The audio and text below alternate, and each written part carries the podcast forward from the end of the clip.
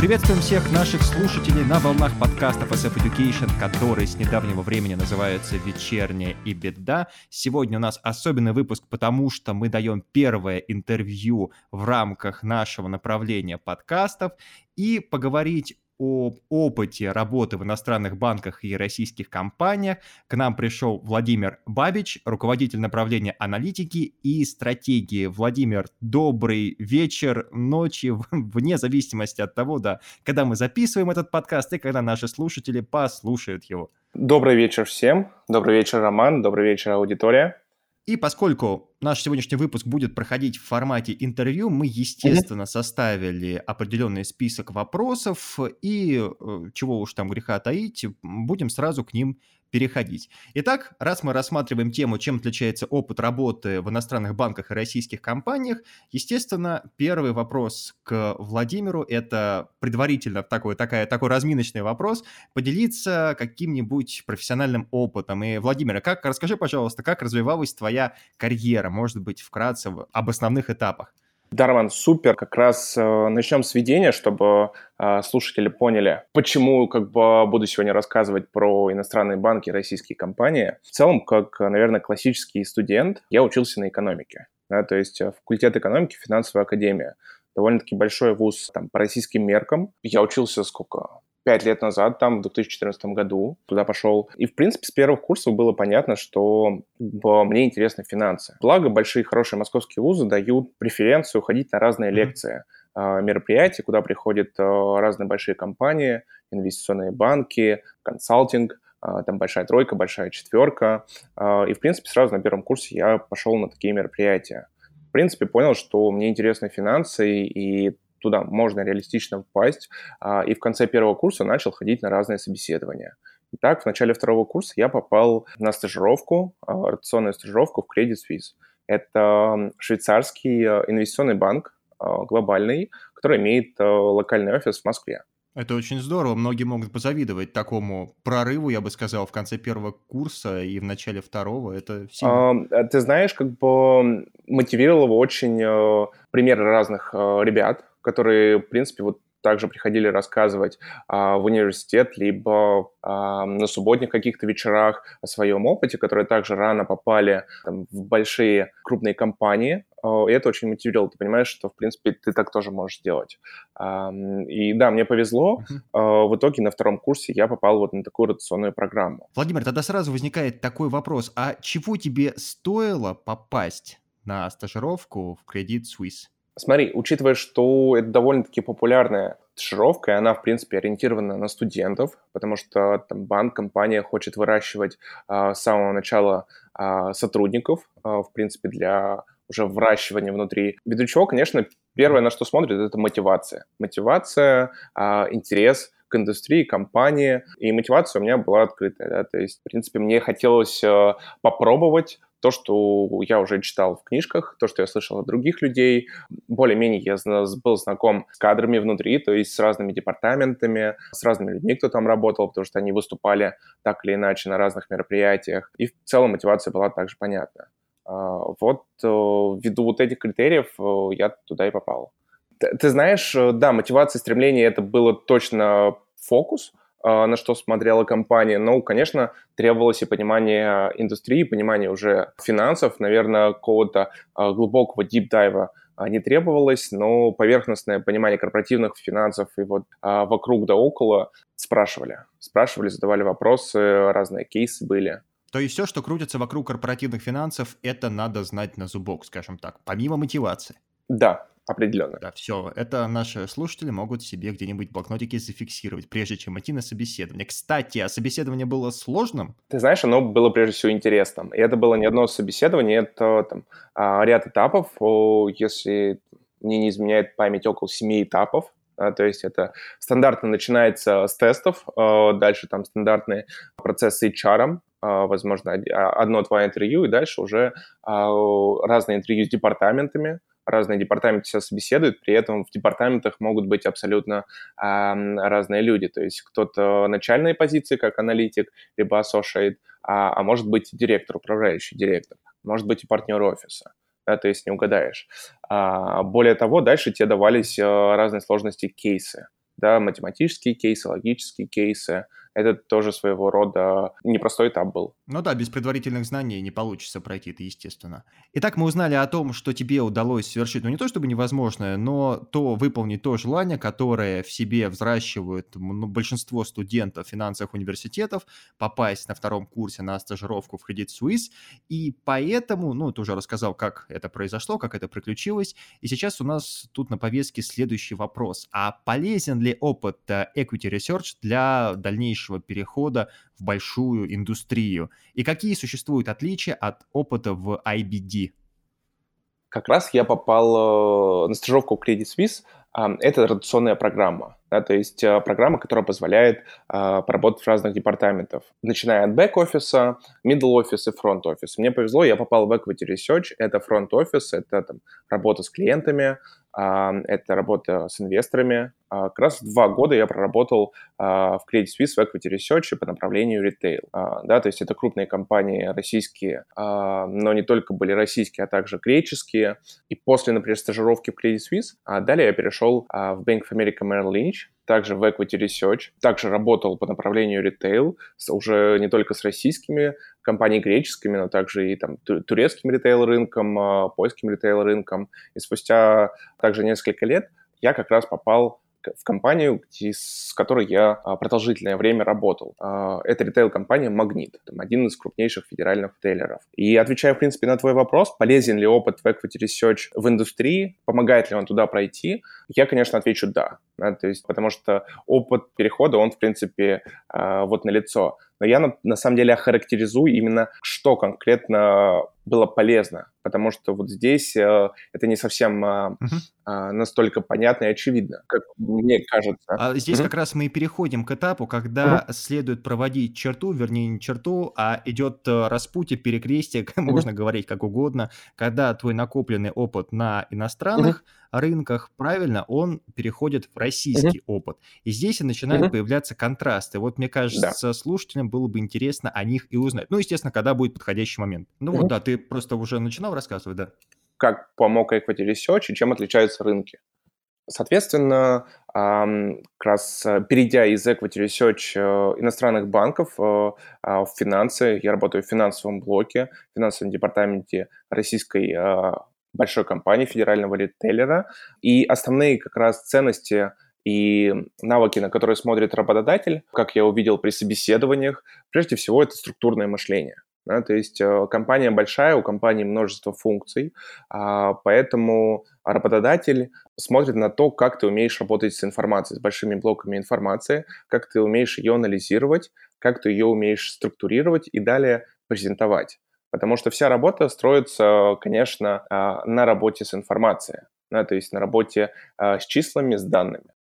Тут сразу спросят про Excel, про визуализацию, Power BI, Click. Приходилось ли иметь дело с какими-нибудь системами такими? Определенно приходится со всеми этими системами работать. Да, как бы компания в целом использует не только эти, но на самом деле гораздо обширнее инструментарий э, в своей работе. Но это в целом зависимость на самом деле от департамента.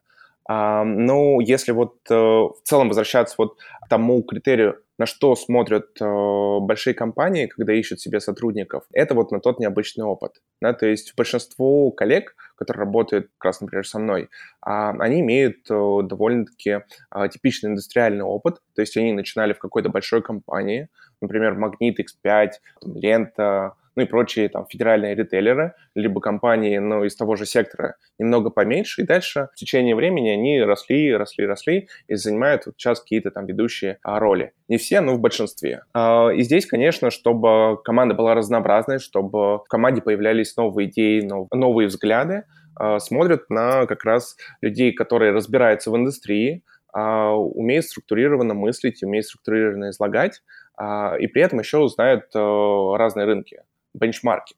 Да, то есть э, как работают, например, ритейл-компании в Турции, в Польше, какие успешные кейсы у них есть э, решение тех или иных проблем. А, ввиду чего, конечно, работа с международными рынками, она очень ценится в российских реалиях. От тебя ждут, что ты транслируешь часть вот этого опыта как раз уже на практике. Ну, адаптируешь на российский рынок, да, и где-то сможешь применить те самые кейсы, которые ты решал, скажем, на турецкой или польской территории, как-то так. Ну, что-то в этом роде. Конечно, это на самом деле э, довольно-таки обширно. Здесь там можно все рассматривать на частных примерах, но я думаю, мы не будем углубляться. Но в целом, как бы, абсолютно с тобой согласен. В общем, если мы выяснили, что если бэкграунд специалиста включает в себя множество иностранных рынков, работы на иностранных рынках, он будет цениться куда mm-hmm. сильнее, чем специалист, э, локализованный в какой-то одной стране, в одном направлении, правильно? Определенно соглашусь, но здесь также, наверное, подметил, что очень ценится работа не только с рынками, да, то есть, но и с разными компаниями. А, почему? Потому что разные фреймворки у всех. Фреймворки работы, да. также у компаний разные истории в целом взросления, развития. А, поэтому да, то есть если у тебя есть опыт не только с одной, не с двумя компаниями работы, а, там, а с множеством, это определенный плюс. Так, с этим плюсом мы разобрались, поэтому пора переходить к следующему логичному этапу, который касается уже перехода в нашу команду. Собственно, может быть, тебе будет интересно рассказать, как тебя приняли и почему ты решил перейти все-таки из финансового сектора. В целом тогда начну, наверное, уже со второй части почему я решил все-таки перейти из э, там, крупных международных банков э, там, в российскую компанию, индустрию. Как по мне, когда я проработал, в принципе, около четырех лет а, в ритейле со стороны как раз advisory, когда мы, там, мы с командой анализировали разные компании, в том числе Магнит, ты видишь информацию публично, да, как бы, что происходит публично. И вот в течение этого времени, сколько я работал, наверное, очень много опыта ты приобретаешь. И каждый год а, все становится сложнее и сложнее приобретать вот этот новый интересный опыт, который э, кардинально меняет ситуацию, кардинально меняет твое видение. Э, и в этот момент как раз стали появляться возможности в индустриальных компаниях, в индустрии, я решил себя попробовать. Попробовать себя с другой стороны, попробовать с другим массивом данных, когда доступна уже не публичная информация, а закрытая информация, посмотреть на это все с другой стороны. В принципе, вот это была основная причина.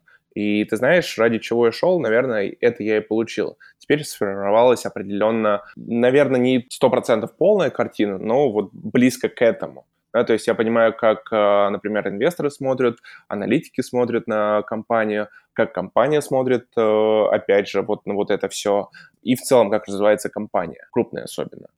То есть получил недостающие элементы в твоем, скажем так, карьерном или опытном пазле, да, которых тебе не хватало на той должности или в том секторе, который ты занимал ранее, правильно?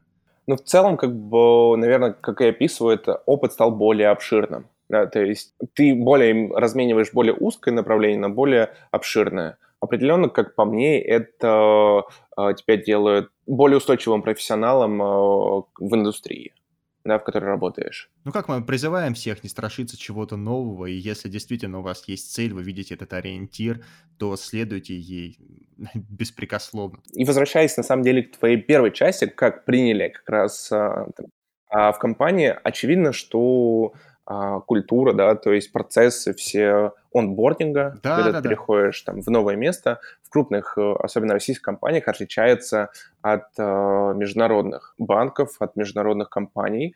А, прежде всего, я работал в локальных офисах московских, где насчитывалось по 100, там, 150 человек. Несмотря на то, что, например, тот же Credit Suisse или Bank of America — это там многотысячные корпорации. То есть первое отличие – это количество сотрудников, да, можно загибать пальцы? Кардинально отличается, да, то есть э, я пришел, и офис, например, 11 тысяч человек, а я работал в офисе 100 человек, ну, может быть, 150 человек, и при этом еще ты там общаешься, коммуницируешь в основе со своей командой, это около 10 человек, а здесь ты, конечно, работаешь с 11 тысяч человек людьми, да, как бы, а, но все равно очень много взаимодействий, и зачастую оно а, из день в день какое-то новое. Поэтому, конечно, а, вот этот анбординг, он происходит а, там не мгновенно, не за неделю, не за две, а там на протяжении нескольких месяцев, пока ты знакомишься со всеми функциями, странами, с кем тебе приходится так или иначе работать. А, во-вторых, э, основное отличие, опять же, от тех же банков, там есть классический процесс набора кадров, да, то есть а, определенные этапы, интервью, опять же, кейсы, и банки, например, или те же там, консалтинговые компании, большая тройка, они ищут там, людей со специфическим бэкграундом, да, то есть которые подходят. В индустрии все-таки там нет таких четких критериев по отбору, там смотрят гораздо обширнее, поэтому люди все-таки э, работают с разным бэкграундом. То есть они из разных индустрий, плюс они могут с разных регионов стран быть, то есть довольно-таки много экспатов работает, эм, ввиду чего тебе приходится общаться, опять же, с разными людьми. Да, то есть э, и по опыту, эм, и по возрасту, и в целом культуры. Культура, менталитет, разные. подход, там, да, целый мешок. И, конечно, это вызывает определенный дискомфорт поначалу, потому что, ну, как бы это для тебя небольшой разжив шаблонов. И ты, ты к этому, конечно, привыкаешь с течением времени, но поначалу это такой культурный шок. Поэтому э, это такой тоже нюанс, который, наверное, стоит учитывать при переходе вот, э, вот из одного такого места, э, как международные компании, особенно локальный офис международных компаний в крупные российские компании. Второе, наверное, вот второе, третье отличие – это как раз э, вот этот анбординг-процесс. Обычно в международных компаниях это во всех офисах выстроенные процессы. То есть э, есть там этап 1, 2, 3, 4, как ты должен проходить э, там знакомство, вливание в коллектив, осваивание там со своими обязанностями и так далее. Здесь это происходит несколько иначе. А, компания все-таки здесь живой организм, она там, например, как, как ритейл все-таки торгует продуктами, да, то есть э, торгует товарами, и ввиду чего это все-таки очень динамичный бизнес. И ты, прежде всего, не проходишь вот этот этап, как в международных компаниях, а ты сразу погружаешься, вливаешься в бизнес. Если ты, например, какой-то попал в жаркий период, то как бы ну, речь ни о каком полноценном процессе вхождения его нету. Ты сразу погружаешься в проблему, вопросы, пытаешься помочь э, и разобраться. Да, то есть... Учишься плавать на середине реки, когда тебя сбрасывают с лодки. Определенно. В, да. да, в отличие от западных компаний, где это целая церемония, да, вхождения в коллектив насколько я понял. Это третье отличие. Да, да ты отлично описал как раз, наверное, прям а, подчеркнул вот четкое разграничение. Ну да, то есть это опять же выход из зоны а, своего комфорта. Ну, как по мне, это на самом деле очень интересный, полезный а, и самое главное незабываемый опыт, как было там в моем случае. Да, ну, очередной вызов. А, ну и в целом, да, вот, вот это основные отличия, да, там, если углубляться в детали, есть еще какие-то а, нюансы, различия, но в целом кардинально отличаются вот, вот такие направления. Итак, пройдясь по основным отличиям, которые ты обозначил на международном секторе по сравнению с российским, мы уже теперь можем подробнее поговорить о твоей текущей роли и узнать, какие проекты и направления сейчас курируешь ты, что планируете развивать в будущем, ну и все касательно твоей нынешней работы.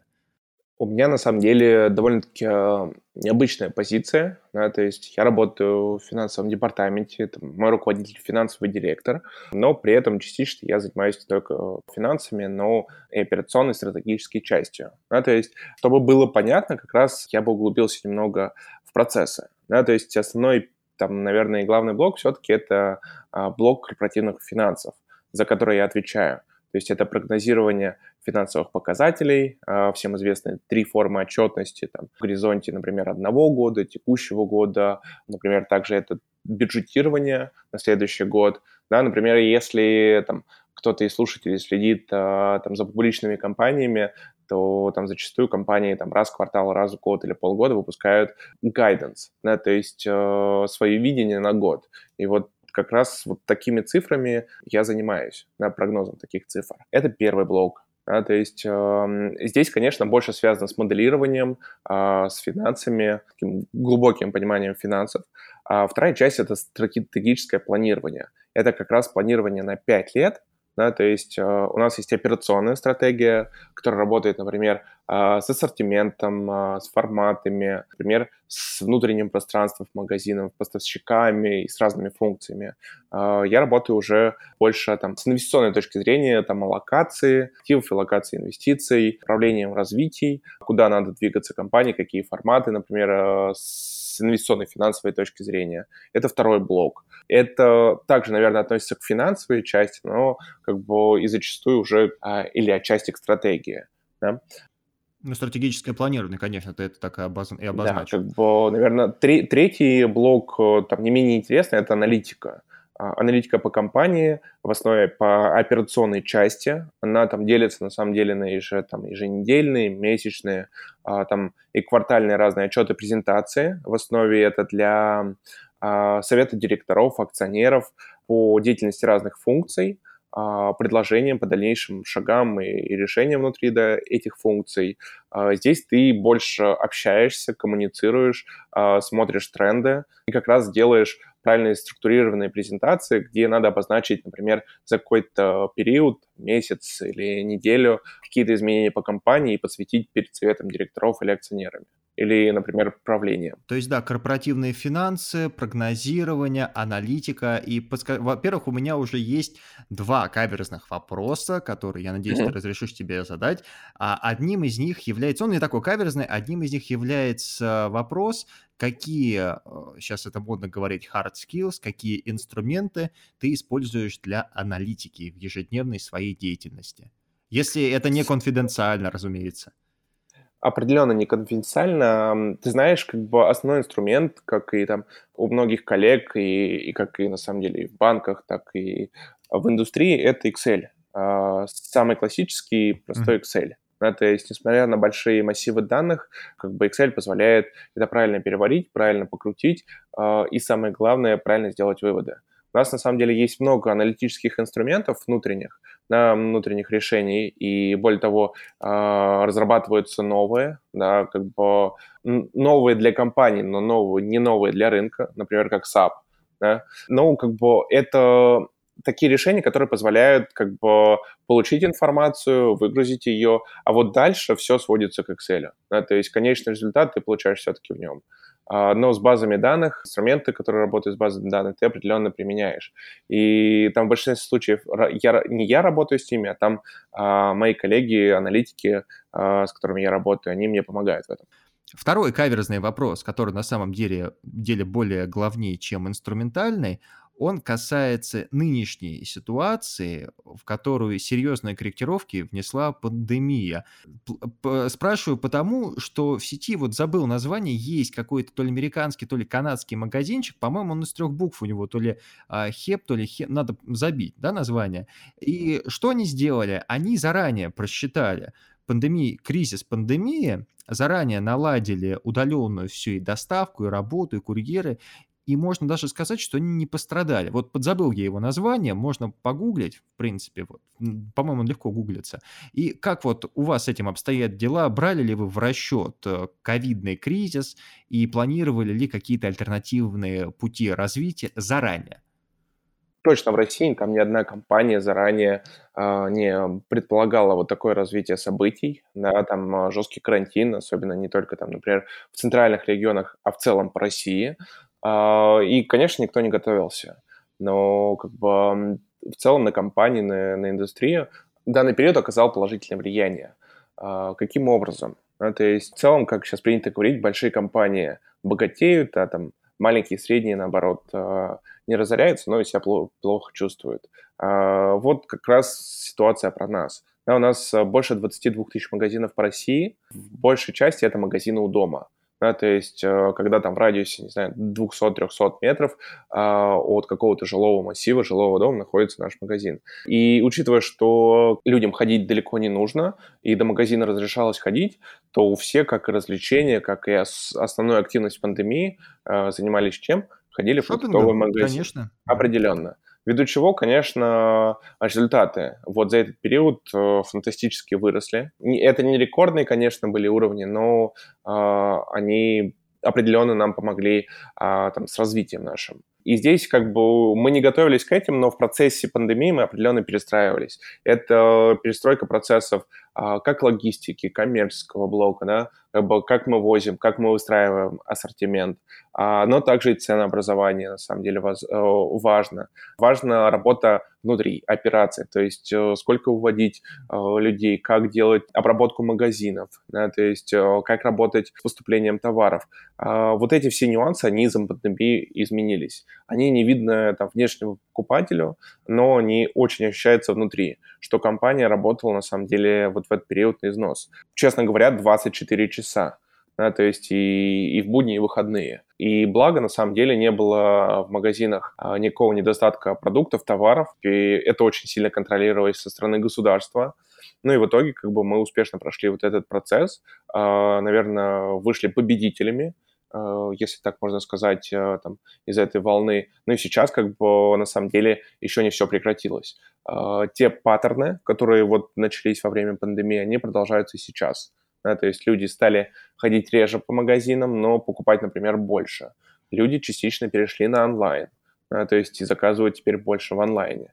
Люди перестали ходить и ездить в большие коробки, куда надо ехать, да, тратить на это время. А люди стали больше готовить дома и меньше ходить в рестораны. Это тоже заметно. Вот к нормальной жизни, которая была вот до ковида, пока мы точно не откатились, и тренды продолжаются. Поэтому, наверное, каких-то выводов э, окончательных делать рано, но как бы, точно сказать, ситуация поменялась. Как бы от этой ситуации ритейлу в целом, да, то есть не только большим игрокам, на самом деле и маленьким, в целом повезло, это было на руку, как бы, ну и сейчас все продолжают подстраиваться по тренду, менять а, там, свою структуру, свою стратегию и планирование. Паттерны, мне кажется, будут еще меняться, особенно если учитывать западный опыт, э, где до сих пор периодически вспыхивают э, какие-то ковидные вспышки, не знаю, надеемся, конечно, что у нас будет все хорошо, но так или иначе, да, как ты уже говорил, а, прежней жизни еще долго не будет и придут изменения. И на этом фоне можно как раз э, спросить, как э, с этими изменениями будет работать ваша компания. Ну, хотя ты уже сказал, что вы с ними хорошо справляетесь. Однако, насколько мне известно, у вас офис находится в одной из немногих российских компаний, крупных, у которых головной офис находится не в Москве. И как это вообще в целом сказывается на работу с сотрудниками? Или на набор кадров, может быть? Ты знаешь, интересный вопрос, а, потому что прежде всего я его задавал себе, когда а, переходил а, в компанию, да, то есть... Э, Тебя это смущало вот как-то, вернее, какие-то... Меня, меня это смущало, я там учился, работал, в принципе, и жил всю свою жизнь в Москве, в крупном городе, и здесь надо переехать э, как бы из Москвы куда-то еще. Да, то есть определенно как бы это смущает. В Россию, давай прямо говорить, из Москвы в Россию, да, так вот, это уже все, это уже... Да, то есть ты знаешь, жизнь определенно там в регионах, она отличается там, от московских реалий. Как бы здесь Конечно. скрывать э, определенно нечего. Но ты, ты знаешь, э, Магнит это довольно-таки крупная компания, даже это в целом по российским меркам, а для региона она там крупнейшая. Э, поэтому там в Краснодаре, где находится главной офис, в принципе, большинство людей работают в Магните или так или иначе с ним связ, э, связаны. При этом, конечно, все знают эту компанию. И, соответственно, конечно, спрос на работу, опять же, набор кадров, он нормальный, то есть нет такого недостатка. Но это на самом деле вопрос, э, там, каким кадром. Да, то есть, э, потому что все-таки там топ-менеджмент, либо какой-то там руководитель, либо менеджер, все-таки внутри одного региона снабдить таким количеством сотрудников вот такого разряда довольно-таки тяжело и ты уже, конечно, выходишь за рамки одного региона и смотришь и там прочие регионы, смотришь и Москву, а у нас еще и экспаты работают. Это, конечно, там, с одной стороны минус, что там людей надо перевозить из вот, разных регионов, свозить там в Краснодар, а, с одной стороны, но с другой стороны это и плюс. Да, то есть мы все-таки компания, которая работает в больше, чем 60 регионах, городах России, наши сотрудники, особенно руководящий состав, должен понимать, как живет, живут регионы, где сосредоточен наш основной бизнес. То есть э, для деятельности для понимания бизнеса это э, большой плюс. Да? Да, для понимания бизнеса, конечно, потому что ты окунаешься в эту среду как раз, и ты лучше понимаешь спрос, возможно, спрос, настроение, те же самые паттерны, региональные, как ты уже говорил. И мне кажется, здесь это и есть то самое отличие от конкурентов, о котором мы заведомо хотели поговорить, да, вот именно региональное распространение, правильно? Ты знаешь, да, определенную э, компанию исторически формировалась в Краснодаре, да, то есть это где были там основные первые магазины, и дальше она из Краснодара разрасталась по соседним регионам, да, то есть там на юге, на Кавказе, и дальше перебиралась уже там в прочие регионы типа Камского, э, Сибирского и далее, далее, и вот в конце вот только сейчас как бы основной фокус перемещается на Москву и северо-запад да, то есть э, как бы, где у нас э, меньше присутствия, чем в остальных местах. Я бы не назвал это определенно конкурентным преимуществом, это различие между там, разными игроками. Да, то есть это, на эту часть можно смотреть по-разному. С одной стороны, это преимущество, с, одной, с другой стороны, возможно, это и недостаток. Да, то есть здесь философский довольно-таки вопрос. И вот возвращаясь на самом деле про набор кадров и вообще переезд, э, там, и переезд из Москвы в Краснодар, вот здесь хотел бы уточнить одну важную вещь. Опять же, жизнь до пандемии и вот жизнь сейчас. Сейчас компания настолько перестроилась сильно, все процессы стали довольно-таки гибкими, как э, там модно говорить flexible. Компания позволяет работать, в принципе, в, люб- в любой локации. Да, то есть э, хочешь работай в Москве, есть офисы локальные в Москве, хочешь работай в Питере, в Питере тоже есть офисы локальные, хочешь работай в главном офисе, а можешь работать из дома. Да, то есть... Э, то есть прежнее правило не работает, когда надо было обязательно ехать в головной офис, возить кадры по России, скажем так. То есть сейчас уже можно все это дело перестроить в соответствии с текущими тенденциями. Абсолютно верно. Здорово. Да, и вот, вот это как бы я бы точно выделил как конкурентное преимущество. Почему? Потому что там я общаюсь с разными там своими друзьями, а, там бывшими коллегами, смотрю, что происходит на рынке в целом, да, и как компании э, выходят в, как бы вот из этого периода или наоборот продолжают как бы в нем вариться. И на самом деле мало компаний, кто подошли в, вот к такой задаче а, именно вот так. Да, то есть сейчас, конечно, там сотрудники чувствуют себя потрясающе, потому что кто там из других регионов, кто-то частично переехал обратно в свои регионы, кому нравилось работать в офисе, они продолжают работать в офисе на самом-то деле, но зато в офисе теперь не 11 тысяч человек, а, например, 2 или 3 тысячи человек. Стало свободнее определение. Ну и также ты как бы можешь варьировать. Можешь какую-то часть времени находиться там, а можешь какую-то часть времени находиться там. На самом деле это также полезно и для бизнеса.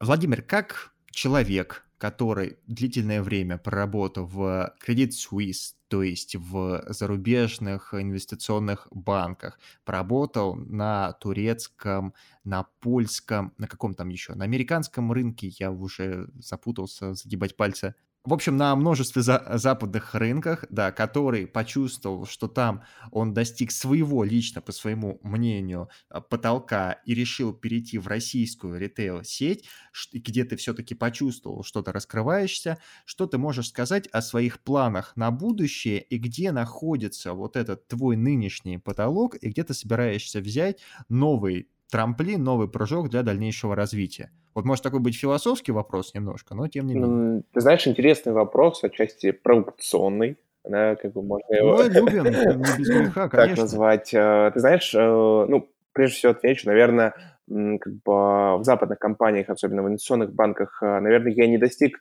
потолка, но как бы увидел интересное, интересное продолжение.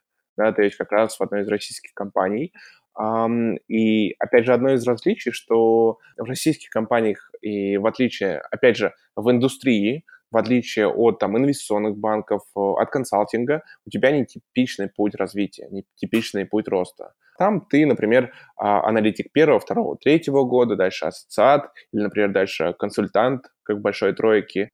Вся твоя судьба прописана заранее, да, если за исключением увольнения, конечно. Определенно, же. да, то есть ты знаешь свои как бы этапы роста развития. Это, наверное, с одной стороны и плюс, но с какой-то, возможно, стороны и минус, что ты не можешь а, быстрее расти, чем как бы а, написано. Да, как бы и, и решено уже. Здесь, соответственно, ты не можешь этот путь выбирать, ты как бы развиваешься так же, как компания. А, и ты знаешь, э, это, как я тебе сказал в самом начале, живой организм. Люди приходят. Это подстегивает, наверное, да? Определенно. Ты знаешь, э, я работаю полтора года, и я уже, на самом деле, увидел несколько команд внутри, а, разных команд, это там а, разные группы лиц, которые приходили там совместно из разных компаний вместе, потом кто-то уже уходил, да, потом снова новые приходили, то есть это очень живой организм, он отличается вот как раз а, от тех мест, где я работал. Это интересно, это мотивирует, это мотивирует прежде всего на постоянной основе а, и себе доказывать, что как ты можешь быть наравне вот а, с теми коллегами, которые приходят в компанию, ты постоянно мотивирован. С другой стороны, бизнес по российским меркам, он очень крупный. Да? То есть ты работаешь по всей России, в принципе, там больше 50 миллионов человек как бы пользуются услугами, посещают магазины, в которых ты работаешь. А, ввиду чего там, например, какая-то, там, не знаю, твоя ошибка или, наоборот, прогресс в твоей работе, он кардинально отражается на цифрах. А цифры, с которыми мы работаем, это миллиарды.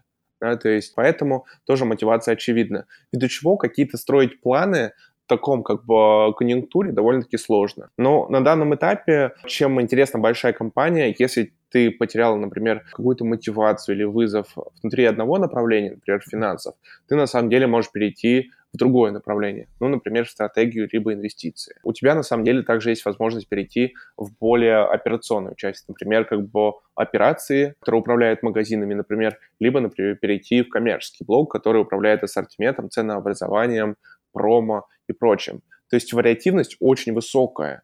И, и, честно говоря, как бы, когда ты изучил все основные процессы, как работает компания, ты знаешь уже много людей, а менять компанию в этом случае на самом-то деле не круто. Да, потому что ты вот эти преимущества, которые у тебя уже сформировались, ты их теряешь моментально. Поэтому, очевидно, на долгосрочной перспективе на данный момент я планирую развиваться в компании. Более того, там, в департаменте, в котором я работаю, в финансах, у меня много направлений, и по каждому из них э, там, мне есть что доказывать, и мне есть что есть сделать. Да, как бы поэтому пока краткосрочные и среднесрочные планы определенно развиваться в том направлении, в котором я сейчас нахожусь. Дальше уж посмотрим. Текущий год показал, что планы не всегда как бы уместны. Ну и к тому же ты сейчас сказал, что на, являешься по факту частью живого организма. Если это часть живого организма, ты поддерживаешь процессы его жизнедеятельности, ты видишь, как он меняется, ты видишь, какие потребности предлагает рынок, так, меня тут сейчас может, конечно, понести, но и, собственно, и понимаешь, как вообще дальше взаимодействовать.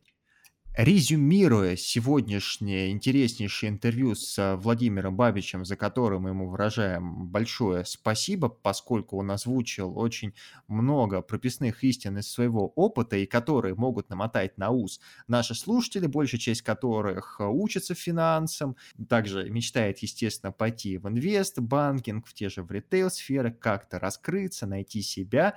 И мы сейчас, э, пожалуй, озвучим тезисно в режиме Блиц отличия или ключевые моменты, которые мы выявили из э, сегодняшнего выпуска. Да, я, можно сказать, если бы не хотели бы слушать данное интервью, могли бы промотать в конец и на этой части узнать все буквально за полминуты. Владимир, как ты на это смотришь, чтобы быстренько все это подвести итоги? Итак, давай я начну с того, что я запомнил. Первое, с чем ты сталкиваешься при переходе из международной компании в российскую, это так называемый культурный шок, потому что у тебя тут другая совершенно культура. Кроме того, следующий пункт. Э, мы выяснили, что там все происходит э, по сценарию, по каким-то процессуальным канонам, то есть есть определенные шаги включения сотрудника в работу. В российской же компании тебя скидывают с лодки на середине середине реки и говорят плыви, то есть, фигурально выражаясь, за ручку и что-то показывать никто не будет. Но в этом и плюсы свои. Что запомнил ты из тех частей? Потом, может быть, я тоже включусь. А, ты знаешь, наверное, вот одно из ключевых отличий – это масштаб. Да, то есть, если ты работаешь в крупной э, российской компании, масштаб это вся Россия, одна из крупнейших стран. Поэтому это вот то, что точно стоит, наверное, подметить и выделить. Второе это разносторонность э, внутри компании, что у тебя не, не будет подобран твой коллектив. Э, люди разные, разные возраста, разные бэкграунды, разные культуры, что тоже, как по мне, является большим плюсом на определенном этапе.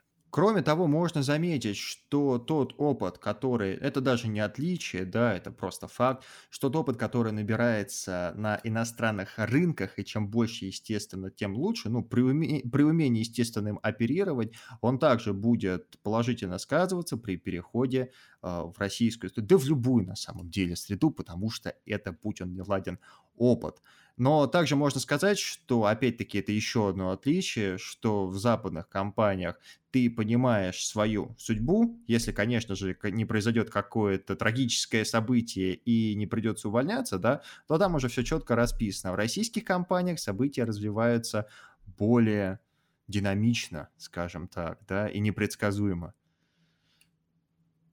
Определенно согласен, и, э, наверное, это также необычно, но интересно. интересно. Да, да, да. Ну, ну в, хорошем, наверное, да. в хорошем смысле, опять же. Или не в хорошем, главное уметь из этого найти выход правильный.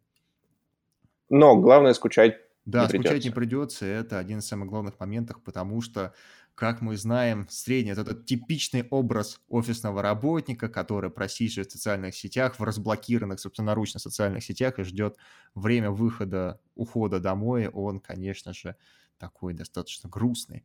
Что у нас есть еще? Мы проговори, проговорили про то, что в что пандемия вашу сеть не сломила, наоборот, она еще сильнее поставила ее на ноги, проговорили про отличия с конкурентами, конкретные цели, и то, что сейчас ты находишься на таком месте, и где тебе хорошо, и ты не планируешь каких-то таких радикальных изменений. Ты вот именно живешь данной работой, данной должностью, правильно? Ты знаешь, и, наверное, завершая вот э, нашу дискуссию, а, главное подчеркнуть, вот из всего опыта, который мы с тобой обсудили, главное не бояться новых вызовов. Это интересно, это разнообразит жизнь, это разнообразит карьеру, ну как бы и это как раз выводит на новый этап. На этом полезном совете мы будем заканчивать уже официально наше сегодняшнее интервью. Владимир, заранее приглашаем тебя на наши вебинары, на будущие выпуски с новыми историями, с новыми ценными советами и опытами, поскольку, я так думаю, нашим слушателям это очень сильно понравится. Спасибо большое за то, что пришел к нам в рубку. Спасибо нашим слушателям за то, что были с нами в рамках сегодняшнего эфира. А, следите за обновлениями, у нас для вас еще готовится много всего нового. Владимир, тогда я прощаюсь с тобой. Если у тебя есть какое-то прощальное слово для нашей аудитории, можешь его гласить, и мы тогда гасим свет. До скорых встреч со следующими интересными историями. Все, до скорых встреч. Всем до свидания.